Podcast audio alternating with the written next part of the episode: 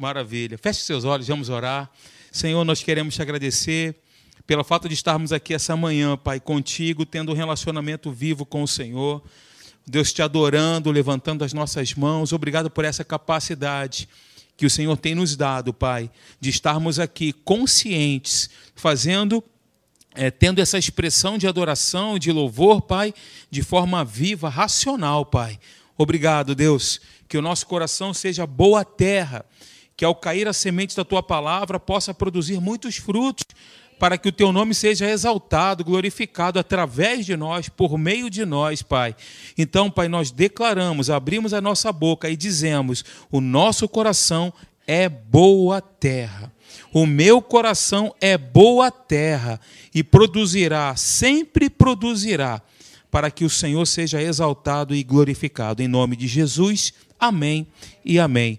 Muito bom que você está aqui, queridos. Falando sobre solo, né? quando a gente fala aí sobre semente de crescimento, sempre dá a entender que há um solo onde a semente precisa cair, germinar, crescer e frutificar.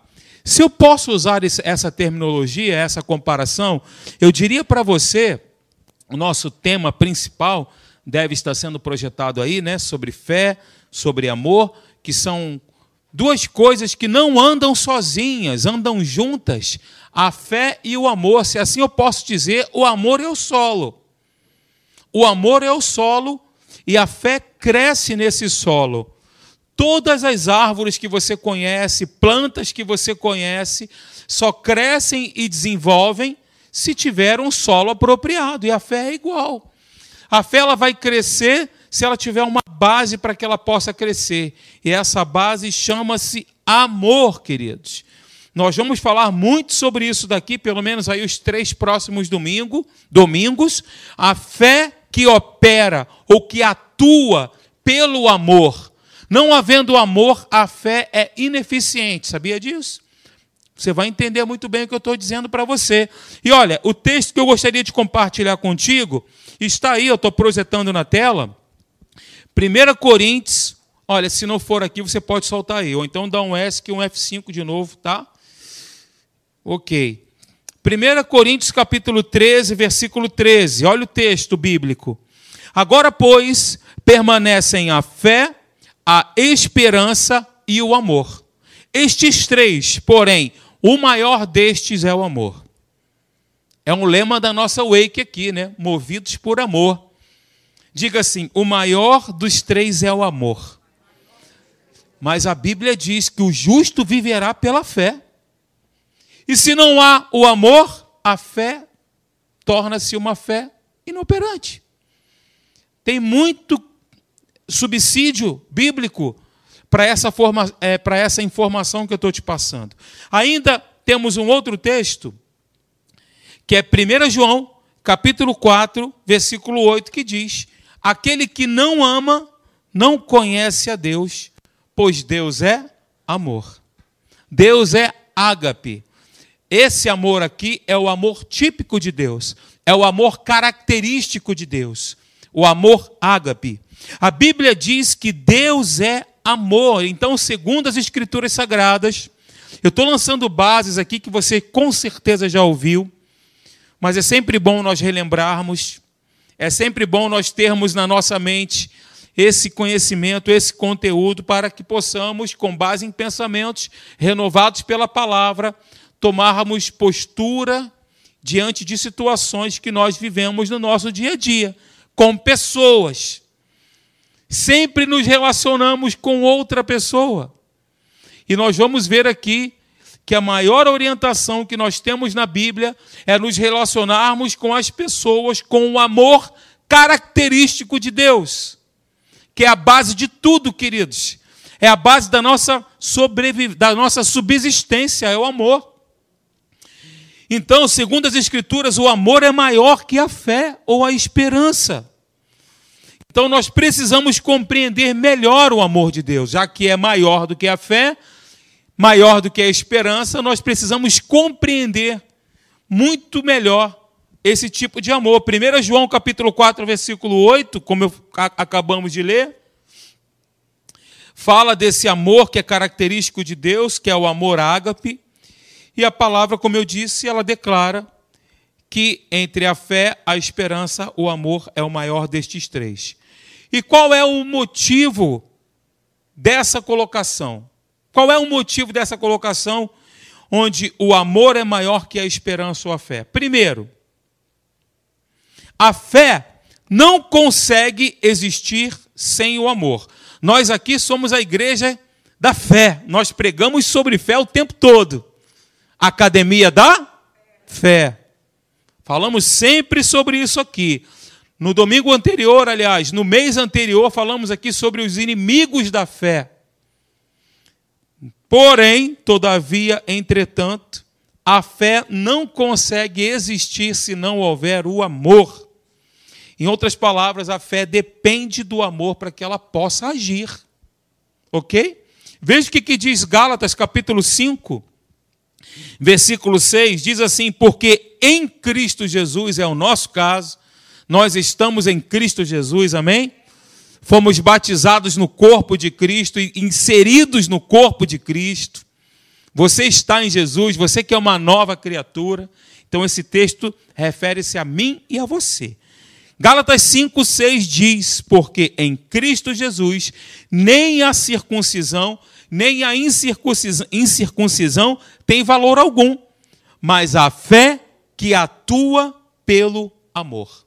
Inclusive, tem um livro do pastor Kenneth Reagan, que tem aqui na nossa livraria, fala o caminho da vitória, o caminho do amor. Também fala muito sobre isso. Inclusive, é uma das bases aqui para a nossa exposição. Tá bom?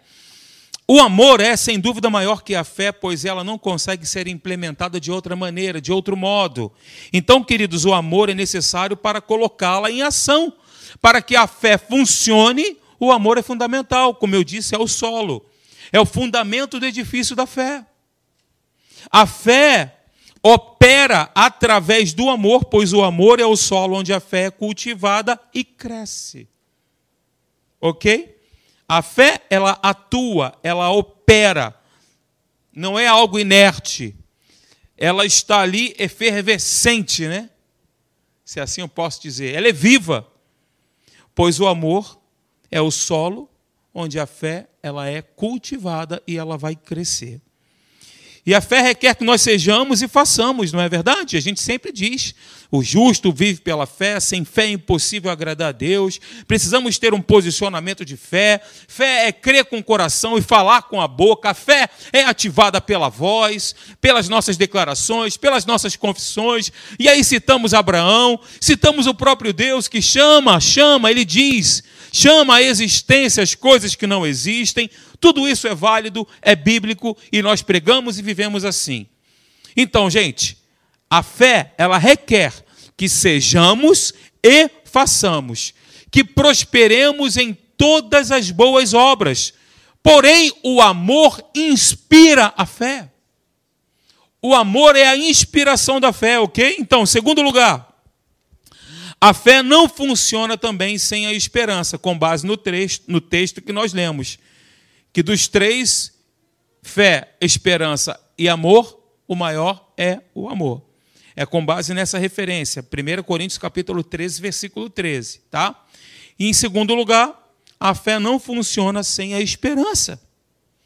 Tem uma versão da Bíblia em do texto Hebreus capítulo 11, versículo 1, tem uma versão que diz que a fé ela dá substância. O que é a substância? É qualquer coisa material.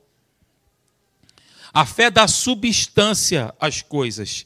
Tem uma versão em inglês que fala isso, que a fé dá substância às nossas esperanças. Hebreus 11, 1. Então precisamos ter esperança em algo antes de nossa fé dar substância a ela, concorda? Precisamos ter esperança em algo antes da nossa fé dar substância ou se materializar. A fé também depende da esperança. A esperança sempre olha para o futuro. Uma vez eu falei isso daqui. A fé sempre é agora. Ok? A, esper a esperança olha para o futuro. A fé é agora. Ou seja, nós cremos que já recebemos e não que iremos receber no futuro. Isso é fé. Nós cremos que Jesus já fez, que ele já levou sobre si as nossas dores, ok? Que está tudo pronto, completo, a obra perfeita já foi realizada, já foi consumada. Nós cremos nisso, queridos. Nós cremos que já recebemos. E não que irá, iremos um dia receber. Então,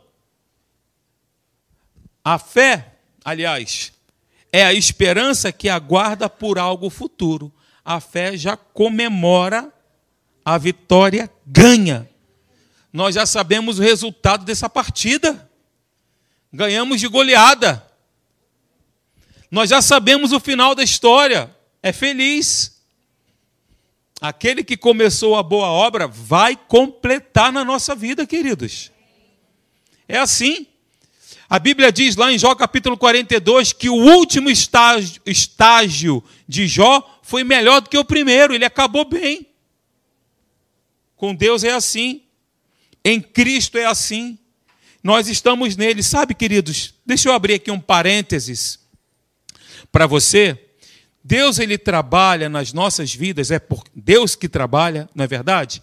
A gente sempre diz aqui no momento das sementes de crescimento, honra ao Senhor com os teus bens e com as primícias de toda a sua renda. E o que, que, o que, que vai acontecer? Se encherão fartamente os teus lagares. Quem é que faz isso? É Deus. Deus é que enche, Deus é que faz transbordar. Eu me posiciono honrando a Ele e separando o melhor para Ele. Deus ele trabalha, é Deus que enche, é, é Deus que faz, é Deus que opera, é Deus que trabalha silenciosamente, é o agir invisível de Deus, como diz Eclesiastes. Deus continua agindo, mesmo que eu e você a gente não consiga ver, mas Deus ele continua trabalhando. Então, gente, olha, Deus ele trabalha na nossa vida na medida do conhecimento que nós temos dele. OK? Veja, promessas infinitas de Deus, insondáveis. Todas as promessas que estão na palavra de Deus é para mim e é para você. É para que se cumpra. Deus não fez, Deus não deu nenhuma promessa que não se cumprirá. Todas as promessas que Deus fez para mim e para você se cumprirão. Amém. Se cumprirão. Porque a promessa foi feita para ser cumprida. Então Deus ele trabalha na minha vida e na sua vida no, na medida do conhecimento que nós temos dele. Se eu desconheço, por exemplo, uma promessa que Deus tem para a minha vida, como poderei eu, com base na palavra e nesse conhecimento revelado, requerer uma promessa que nem sequer sei que existe? Você compreendeu? É o, é o conhecimento revelado daquilo que Deus tem para nós, que são as suas promessas mas eu preciso entender para que possa requerer, para que eu possa pedir com base no que está escrito. Pedi e dar-se-vos-á. Batei e abri-se-vos-á. Porque todo aquele que pede, todo aquele que pede, recebe. Meu Deus, o que, que você tem pedido a Deus? O que, que você tem colocado diante de Deus no teu quarto de guerra? No teu quarto de oração, na tua casa, no teu momento de intimidade, de relacionamento com o teu pai que te ama. O que, você tem pedido? Está alinhado com a palavra? Está alinhado com aquilo que está escrito? Se tiver alinhado com a palavra de Deus, a resposta é certa. Quando vai acontecer? No tempo de Deus. No tempo dele. Ele tem a hora certa, o momento exato para responder a nossa oração para se consumar o teu pedido. Mas está demorando. Abraão esperou 25 anos para a concretização da promessa de Deus. E aqui nós temos diversos exemplos na Bíblia de pessoas que esperaram, mas não esperaram de forma ali, né? Esperaram confiando, esperaram crendo. E o milagre veio, e a resposta chegou, eu estou lembrando aqui de Daniel. A Bíblia diz: Daniel, homem muito amado. Deus responde para Daniel e diz isso para ele: Daniel, você é muito amado, cara.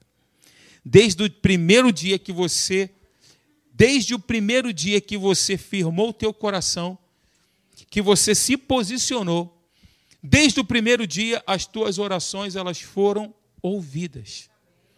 Foram respondidas na hora? Não.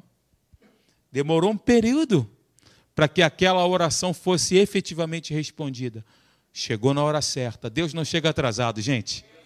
Você já ouviu isso aqui milhares de vezes. Me ajude, me ajude a pregar e diga para o teu irmão: olha, meu irmão, minha irmã, Deus não chega atrasado.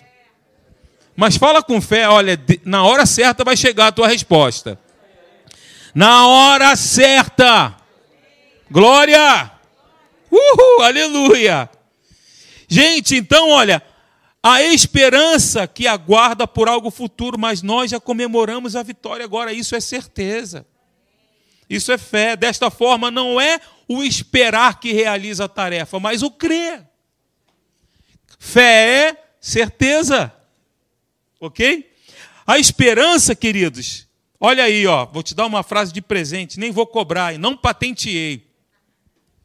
A fé aguarda um tempo indefinido. Aliás, desculpa, a esperança aguarda um tempo indefinido. A fé antecipa o tempo. A esperança relaciona-se com o não visto e sempre se refere a algo no futuro. Ok?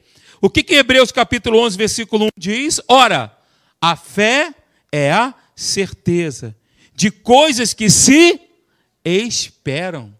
Esperança a convicção de fatos que eu não estou vendo. Mas são fatos. Não significa que não existem. Se eu não estou vendo, não significa que é irreal. Pelo contrário.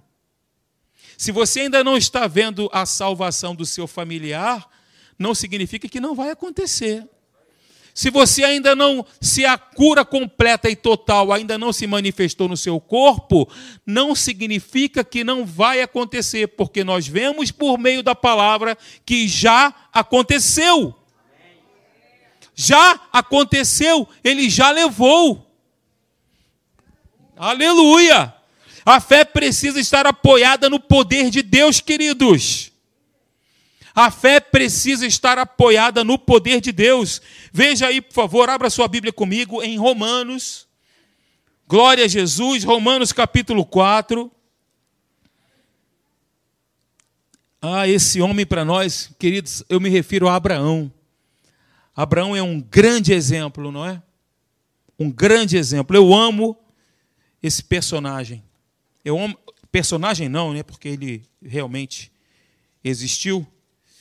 Eu amo Abraão e quando chegar no céu eu quero bater um papo com Abraão, trocar uma ideia com ele. Fico imaginando Abraão subindo o Monte Moriá para sacrificar o seu filho, sem dar uma palavra, sem reclamar, pelo menos não tem referência bíblica sobre isso, nem de, de Abraão nem de Isaac.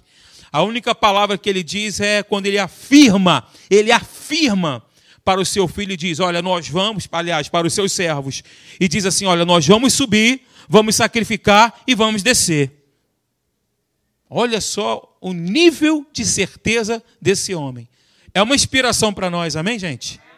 É uma inspiração para nós. Então, Romanos capítulo 4, versículo 17, diz assim, ó, como está escrito, por, por pai de muitas nações te constituí. Não é te constituirei. Você entende que a fé é pro agora? Olha como é que Deus trabalha. Deus trabalha com a certeza do agora. É a promessa aqui estava se referindo a algo presente, queridos, não algo ainda que aconteceria, pelo menos nesse texto. Por pai de muitas nações eu já te constituí, Abraão. Cara, isso já aconteceu. Ainda não se materializou, mas no mundo do espírito é uma realidade. Então veja, como está escrito, por pai de muitas nações te constituí, perante aquele, aquele no qual creu, o Deus, que é o nosso Deus, é o nosso Pai, que vivifica os mortos e chama a existência. Ele chama, ele fala, ele diz, ele declara, ele confessa. Não foi assim que Deus criou todas as coisas? Do nada ele fez tudo. Não existia nada, ele fez tudo com o poder da sua palavra, ele chamou, porque aquilo, tudo que, tudo que foi criado, já tinha sido criado no coração de Deus. Ele simplesmente fez com que acontecesse chamando aquilo que ainda não existia.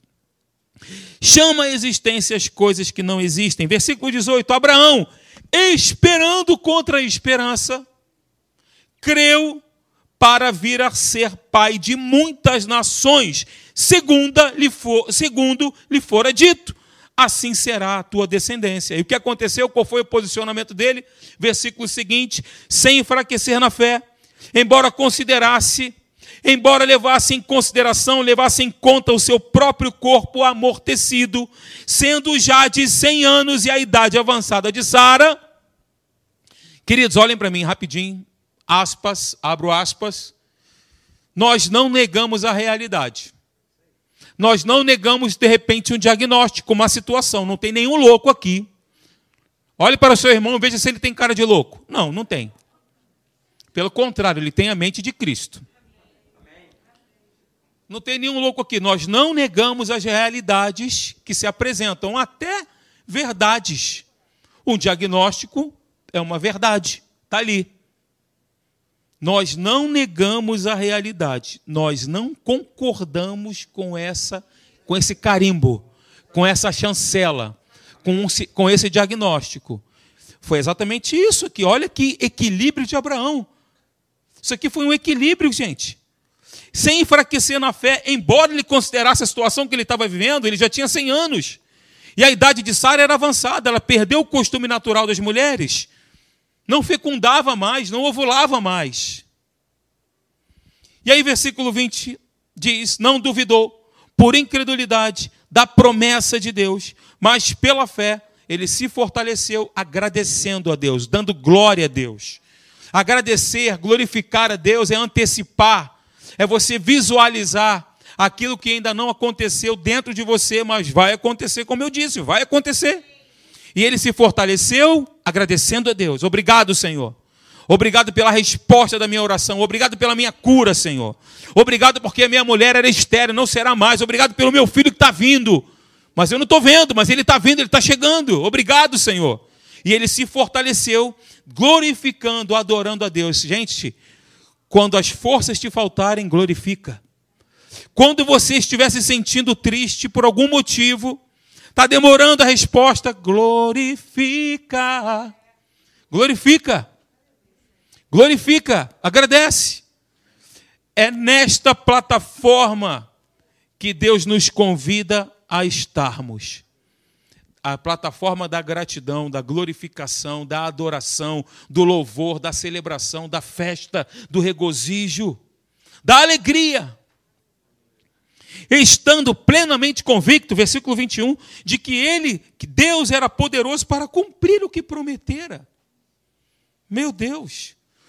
O Deus em que Abraão crê é o Deus que vivifica os mortos, ou seja, o Deus da ressurreição e o Deus que chama a existência as coisas que não existem, o Deus da criação, o Deus da ressurreição e o Deus da criação.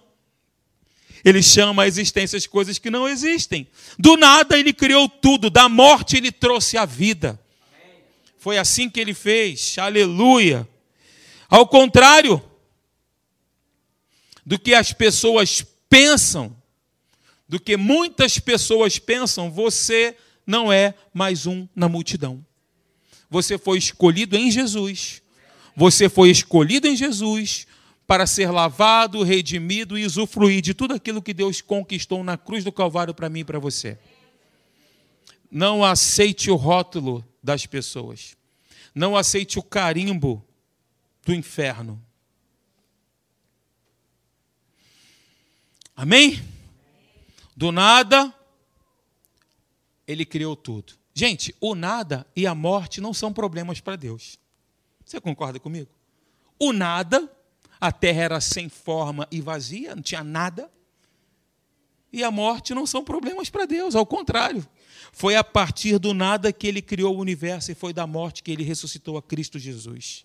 E hoje está sentado à destra de Deus, intercedendo por nós, e nós também ressuscitamos juntamente com Ele, e também estamos assentados em lugares celestiais em Cristo Jesus. É o que diz a palavra do nosso Deus. Essa palavra que nos fortalece. Glórias ao teu nome. Aleluia, Senhor. A criação e a ressurreição foram e continuam sendo as duas mais significativas manifestações do poder de Deus.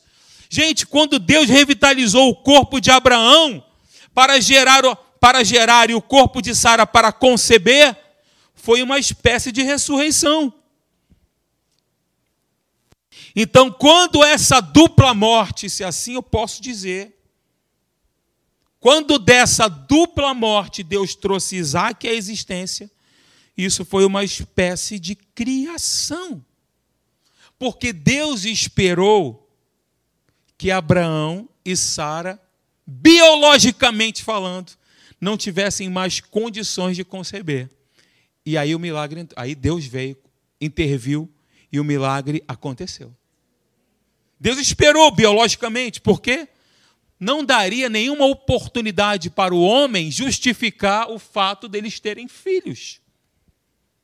Não deu oportunidade, vou esperar aquele útero, naturalmente falando, secar, para que, esse, para que ele fosse ressuscitado e concebesse a Isaac. Aleluia. Assim como Deus concebeu ao casal biologicamente morto Isaac, o filho da promessa, também mais tarde sobre o mesmo enfoque, como nós vemos lá em Hebreus capítulo 11, versículo 9, a Bíblia diz que Abraão creu se Isaac morresse, se Isaac fosse ali naquele lugar, no Monte Moriá. Você sabia que o Monte Moriá é uma cadeia de montanhas que fica próximo ao lugar onde Jesus foi crucificado, no Gólgota? Aquele caminho que Abraão percorreu de três dias para sacrificar Isaac, ó, três dias, lembram? Três dias. Jesus ressuscitou o terceiro dia. Tem um paralelo maravilhoso. E aí, Isaac, como eu disse, ele subiu aquela montanha sem abrir a boca. E aí, Isaías diz que, como ovelha muda, ele foi levado perante os seus tosquiadores, ele não abriu a sua boca. Isaac lembra Jesus, né? tipifica Jesus. E Abraão cria que se Isaac fosse sacrificado, que Deus era poderoso até para ressuscitá-lo. O escritor aos Hebreus fala exatamente isso. Então, queridos, em ambos os acontecimentos, Abraão confiou no poder de Deus para ressuscitar. Amém, gente? É isso aí. Por trás da promessa divina está o caráter fiel de Deus. Por trás de cada promessa, nós temos o relacionamento vivo com um Deus amoroso e fiel que cumpre a sua palavra. Você sabia? A fé, ela ri das impossibilidades. A gente dá gargalhada. Quando o inferno diz que não pode, a gente dá uma gargalhada na cara dele. Sai daí, seu mentiroso imundo. A gente ri dele. A fé, ela ri das impossibilidades, pois olha para o Deus fiel que cumpre a sua promessa. O crente não fecha os olhos à realidade que lhe contradiz a esperança. Ele supera a contradição agarrando-se no que está escrito. A palavra de Deus é a nossa esperança. Como diz o apóstolo Paulo, imagine você se a nossa esperança estivesse apenas limitada a essa vida. Paulo diz isso. Nós seríamos os mais infelizes de todos os homens ou de todas as pessoas. Porém, Todavia, entretanto, contudo, a nossa esperança está no porvir. Nós olhamos lá para frente e já contemplamos a vitória, esquecendo das coisas que para trás ficaram, vitórias, derrotas, frustrações, esquecendo de tudo isso, olhando firmemente para o autor e consumador da nossa fé, avançando, progredindo, prosperando, confiando em Deus. Ele está comigo hoje, estará comigo amanhã e sempre, até o final dos meus dias. Eu creio nisso, com base nisso eu vou avançar, porque eu sei em quem tenho crido, eu sei que Ele é poderoso para fazer infinitamente mais e a Sua palavra se cumprirá na minha vida e o meu último estágio será maior do que o primeiro. A glória da segunda casa será maior do que a da primeira. Aleluia! A fé, queridos, deixa Deus ser Deus. Para a fé, Deus é Deus inteiro, sem nenhum conflito entre o que diz e o que pode realizar. E eu quero acrescentar para você que Deus não somente pode, mas Ele quer realizar. Ele quer, ele deseja. Deus anseia que a palavra dele se cumpra na nossa vida, queridos. Ele quer muito te abençoar. Ele quer muito fazer transbordar sobre você as melhores bênçãos, se é que elas existem, né? Porque o que vem de Deus sempre é bom. As melhores bênçãos de Deus são as bênçãos de Deus, né? Sem a esperança, a fé é inoperante. Então, gente, vamos lá. Se não temos esperança em coisa alguma, nossa fé não poderá funcionar, queridos. Porque não terá um objetivo em favor do qual deva crer em Deus. Tem que ter um objetivo, sem a esperança, como eu disse, a fé é inoperante. A fé também depende do amor para que funcione. Falei isso aqui no texto que nós lemos inicialmente. É por isso que a Bíblia afirma que o amor é maior que a esperança ou a fé. Agora que falamos sobre fé, sobre esperança, nós vamos entrar no ponto que eu quero, que o Espírito Santo me moveu para falar para você aí ao longo desses domingos pela manhã, que é a fé que atua pelo amor. OK? 1 Coríntios capítulo 13, nós temos a melhor e maior referência sobre o amor de Deus, o amor característico de Deus, o amor ágape, ok? Essa é a maior referência que nós temos na Bíblia. E o apóstolo Paulo, aqui, inspiradíssimo pelo Espírito Santo, ele descreveu com exatidão o caráter de Deus. E aí, queridos, 1 Coríntios capítulo 13, versículo, do versículo 1 ao versículo 3, se você puder me acompanhar, será muito bom. 1 Coríntios capítulo 13, versículo 1 a 3, diz assim: Ainda que eu fale, inclusive tem até músicas, né, poesias, né, com base nesse texto. Ainda que eu fale as línguas dos homens e dos anjos, se não tiver amor, serei como o bronze que soa ou como o símbolo que retine.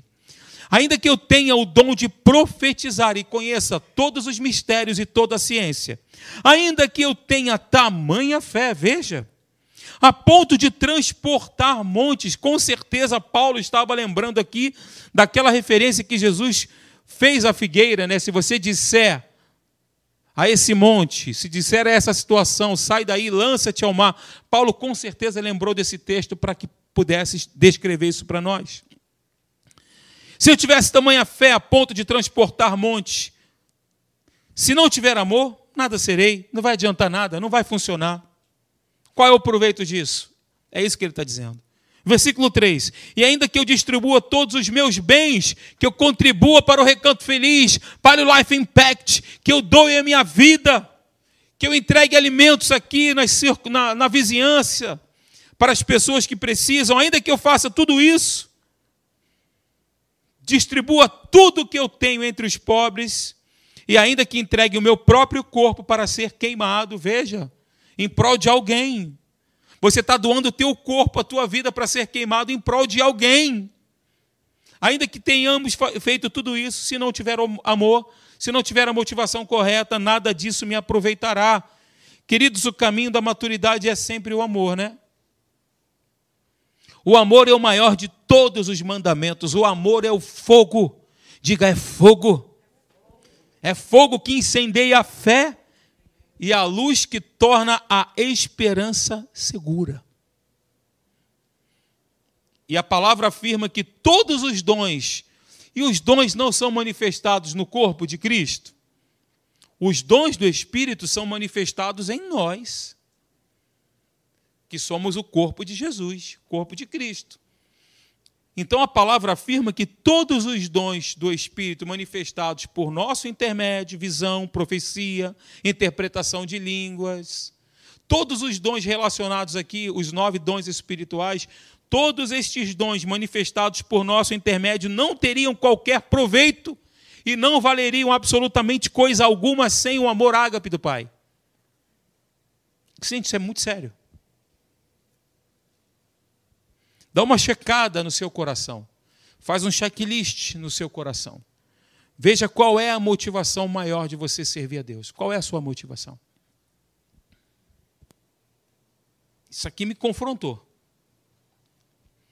Se entendêssemos todos os mistérios e possuíssemos todo o conhecimento, todo o entendimento revelado, tudo isso, toda a fé do mundo, mas não tivéssemos o amor sincero operando e fluindo em nós, essas coisas não teriam o menor valor, absolutamente menor valor. Atitude alguma que uma pessoa tome poderá lhe dar proveito se ela não estiver agindo com o fundamento do amor característico de Deus. Então nós podemos perceber, assim nós podemos perceber porque essa condição é tão importante e qual a razão principal da palavra considerar o amor maior que a esperança e a fé.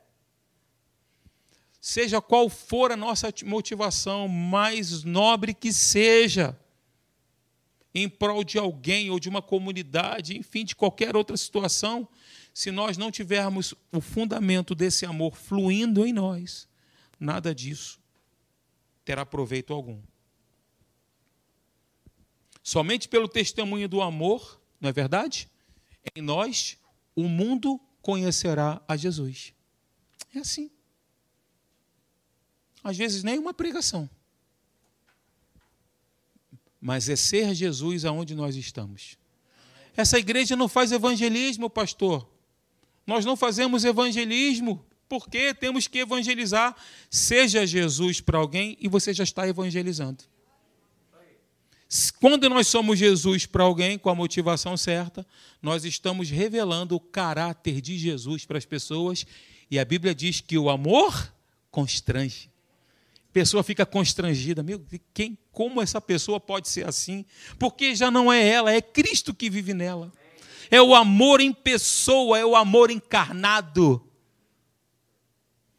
Aleluia! A Bíblia não diz por meio da fé ou da esperança nós testemunharemos de Jesus. Não é isso que a Bíblia diz, não. Só o amor de Cristo, demonstrado em nós e por nossa mediação, poderá mostrar às pessoas que nós somos seguidores de Jesus. Só dessa maneira. E aí, queridos, de Deus, amados do Senhor. Veja aí, ó. O que, que diz João, capítulo 13, versículo 35. Nisto conhecerão. Está falando de quem e para quem? Está falando da gente para os outros. Nisto conhecerão todos que sois meus discípulos, se tiverdes o quê? Amor uns com os outros uns com os outros. Quando nós revelamos e fluímos nesse amor, uns com os outros, as pessoas conhecerão que nós somos servos de Jesus, que nós somos discípulos de Jesus, que nós temos uma aliança com Jesus e que Jesus mora em nós, porque ele flui. Ele flui, é natural. Tem um louvor que o pastor Marcelo gostava muito de cantar, deixa acontecer naturalmente, o amor flui naturalmente.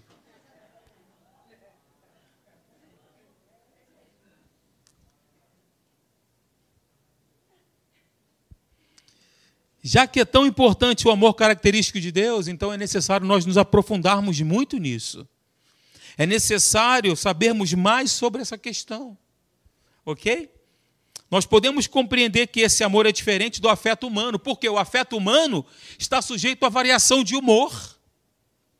O afeto humano, a pessoa pode variar, né, como as pessoas dizem por aí, ah, a pessoa fulana é de lua porque ora a lua é crescente, ora é, ora é minguante, não é verdade? Vai flutuando em, em humores. O afeto humano é diferente do amor de Deus, porque o afeto humano pode se converter em um segundo para o ódio.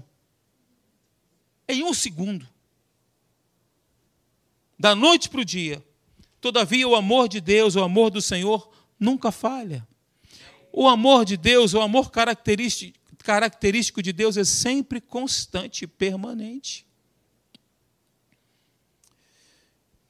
Aí nós vemos uma melhor definição em 1 Coríntios. Continua com a Bíblia aberta em Coríntios? Continua. Porque não tem como a gente falar do amor sem a gente citar esse texto maravilhoso, né? 1 Coríntios capítulo 13, agora do versículo 4 em diante, até o versículo 8. E aí eu projetei para você, mas se você mantém a sua Bíblia aberta, vai ser bom. Diz aí, ó. 1 Coríntios capítulo 13, versículo 4, diz assim: O amor de Deus é paciente, é benigno. Nesse caso, essa referência está na Bíblia amplificada. Então eu prefiro que você me acompanhe aqui, porque a sua versão com certeza é diferente. Alguém tem a Bíblia amplificada aí? Então essa versão aqui é da Bíblia amplificada. Ok? Me acompanhe aqui. Olha que bacana. O amor perdura muito tempo, o amor característico de Deus. Não tem variabilidade. Perdura muito tempo e é paciente e benigno. Nunca é invejoso. Nem ferve em ciúmes. Não se ufana. Ufana é inchar, é inflar, né? É uma, como se a pessoa estivesse, estivesse num balão de vaidades. É o sentido da palavra. Não se ufana, não se ensoberbece, não se exibe com altivez. Versículo próximo, versículo 5. Não é orgulhoso, arrogante e inchado de soberba, não é grosseiro, nem se comporta de modo inconveniente. O amor, que é o amor de Deus em nós, não insiste nos seus próprios direitos, nem na sua própria vontade, porque não é egoísta, não se exaspera, não se queixa, nem se ressente, não leva em conta o mal feito contra ele. Meu Deus, eu quero viver isso, Senhor, diga. Não presta atenção a uma injustiça por ele sofrida. Jesus nos ensinou o amor quando ele disse assim: ó, orai pelos vossos amigos. Os fariseus fazem a mesma coisa. Orai pelos vossos inimigos. Gente, isso é fácil? Não. É impossível? Também não, porque se fosse impossível, Jesus não nos daria esse mandamento para seguirmos. Então, aí a última parte: não presta atenção a uma injustiça por ele sofrida. Meu Deus. Versículo 6. Não se alegra com a injustiça e a iniquidade, mas ele se regozija quando a justiça e a verdade prevalecem. Versículo 7. O amor aguenta todas as coisas que possam surgir. Sempre está disposto a acreditar o melhor a respeito de todas as pessoas. Suas esperanças não murcham em nenhuma circunstância e suporta tudo sem enfraquecer. Versículo 8 na versão da Bíblia amplificada. O amor jamais acaba, não se esgota, não fica obsoleto, não fica velho, nem chega ao fim. Quanto à profecia, o dom de interpretar a vontade e o propósito divinos será cumprida e desaparecerá, não é verdade? É ou não é? Sim ou não? Sim. Quanto às línguas, serão destruídas e cessarão. Quanto ao conhecimento, passará, perderá seu valor, porque a verdade divina tomará o seu lugar. Mas o amor permanece para sempre. Por quê? Porque Deus é amor, Ele é eterno. Gente, preste atenção, olhem para mim. Você que está me assistindo, olha aqui para os meus olhos. Preste atenção no que eu vou dizer para você. Deus não contém o amor. Ele é o próprio amor. Um medicamento, ele contém vários recipientes. Tem ali a sua substância ativa e tem vários recipientes, como cor, sabor, consistência. Esses são os recipientes. Então, o medicamento ele contém algumas coisas. Ele tem o princípio ativo e contém algumas coisas. Se eu posso usar essa analogia, em Deus não, ele não tem estes recipientes, porque ele é o próprio princípio ativo do amor. Ele é a substância principal, ele é amor. Compreendeu? Pegou? Deus ele é amor. Sendo amor, ele é eterno. Sendo eterno, a palavra já diz, né? Eu ia falar que nunca acaba, mas é eterno. O amor é eterno. É o amor característico de Deus que está em você. Ah, lembrei aqui, obrigado, Jesus. A Bíblia diz que o amor de Deus é derramado nos nossos corações pelo Espírito Santo. O amor é derramado. não se, ó, é constante, o amor é fruto. Vou falar mais tarde sobre isso, no próximo encontro. O amor é o fruto, é uma das características do fruto do Espírito. Ou seja, nasce um broto, ele vai crescendo, se desenvolvendo. É por isso que ele é derramado. Ele vai sendo derramado. Isso fala de uma continuidade. Ele é derramado hoje, será derramado amanhã, continua sendo derramado. O Espírito Santo vai dando essa. À medida que nós confessamos a palavra, à medida que nós vivemos esse amor, pastor, como é que eu faço para que o amor cresça em mim? Para que o amor se desenvolva em mim? Ore, busque a Deus, alinha as tuas palavras com o que está escrito, não viva por sentimento. Mas eu não estou sentindo o amor. Quem diz que a gente tem que sentir? Amor é decisão, amor é uma escolha. Eu escolho perdoar, eu escolho esquecer, lançar no mar do esquecimento, porque é exatamente isso que Deus faz com a gente. Eu escolho, eu decido. O amor é isso, é crescimento, é fruto. O fruto é do Espírito produzindo, sendo produzido no nosso espírito recriado. Ok? Como qualquer outra característica do fruto, desenvolve e cresce. Nós precisamos crescer nesse entendimento. Você está sendo advertido por Deus. Assim como eu fui confrontado por Ele. Porque eu te confesso, em muitas situações eu não amei. Em algumas situações, na nossa humanidade, você acaba desejando coisas que você não queria desejar. Uau, é, é. É ou não é? Muito prazer, eu sou humano, nós somos humanos. Mas nós não vamos deixar estas coisas nos dominarem. Como nós cantamos, deixei teu amor me dominar, a música do pastor Rafa. Deixarei teu amor me dominar. Porque não é uma escolha, não é uma decisão, eu decido. Mesmo sofrendo uma injustiça, eu não vou levar isso em consideração mesmo sendo perseguido, como o pastor Marcelo deu um testemunho dele aqui, de uma pessoa que o perseguia lá no seu trabalho, e Deus falou para ele: rapaz, eu morri por ele também, cara. Não foi só por você, não. Ou seja, eu também o amo, assim como amo você. Então eu decido, eu escolho, eu tomo um posicionamento de escolher amar, de escolher perdoar, de escolher esquecer.